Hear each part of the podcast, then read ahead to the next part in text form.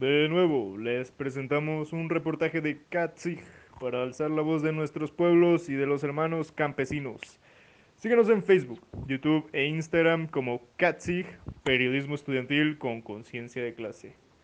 La historia la hacen los pueblos. Es momento de que también la escriban. Buenas tardes amigos de CAPSIG, Periodismo Estudiantil con Conciencia de Clase. Nos encontramos en el Parque Central, específicamente en la plaza, en una manifestación. Vamos a hacer una entrevista a uno de los manifestantes. Que... Buenas tardes, ¿cuál es su nombre y qué es lo que se está manifestando acá ahora? Bueno, soy Marcelo Sabuc, coordinador nacional del Comité Campesino del Altiplano CCDA. El día de hoy sábado, como hemos venido en los otros sábados atrás, principalmente hemos salido a manifestar nuestro descontento porque el pueblo de Guatemala ya está cansado ante toda la corrupción, la represión que se está dando en nuestro país. Principalmente todos los ciudadanos que estamos saliendo estamos pidiendo al Estado que dónde está el dinero.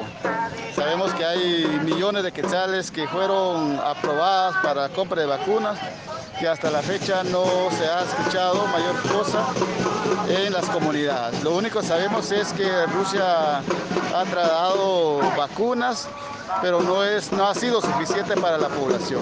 Además de eso, eh, también, eh, también el año pasado fueron aprobados varios millones para compra de alimentos, para, atención de COVID, para las comunidades, tampoco.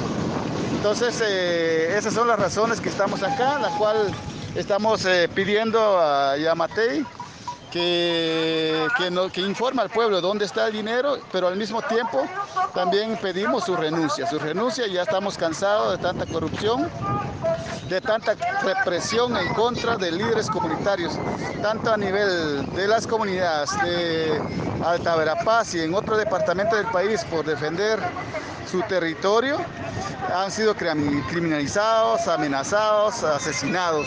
Al mismo tiempo, a los políticos, algunos políticos que han luchado en contra de la corrupción también han sido reprimidos, ¿verdad? Sufren una represión, como el caso del diputado Aldo y otras personas más, ¿verdad? Como el, investigador de la que en un momento la CICIG lo tuvo, que ha sido criminalizado. Entonces, esas son las cuestiones que estamos eh, hoy en día aquí en, la plaza para pedir que, que cese todas las medidas de criminalización y represión y principalmente la, corrupción. ¿verdad?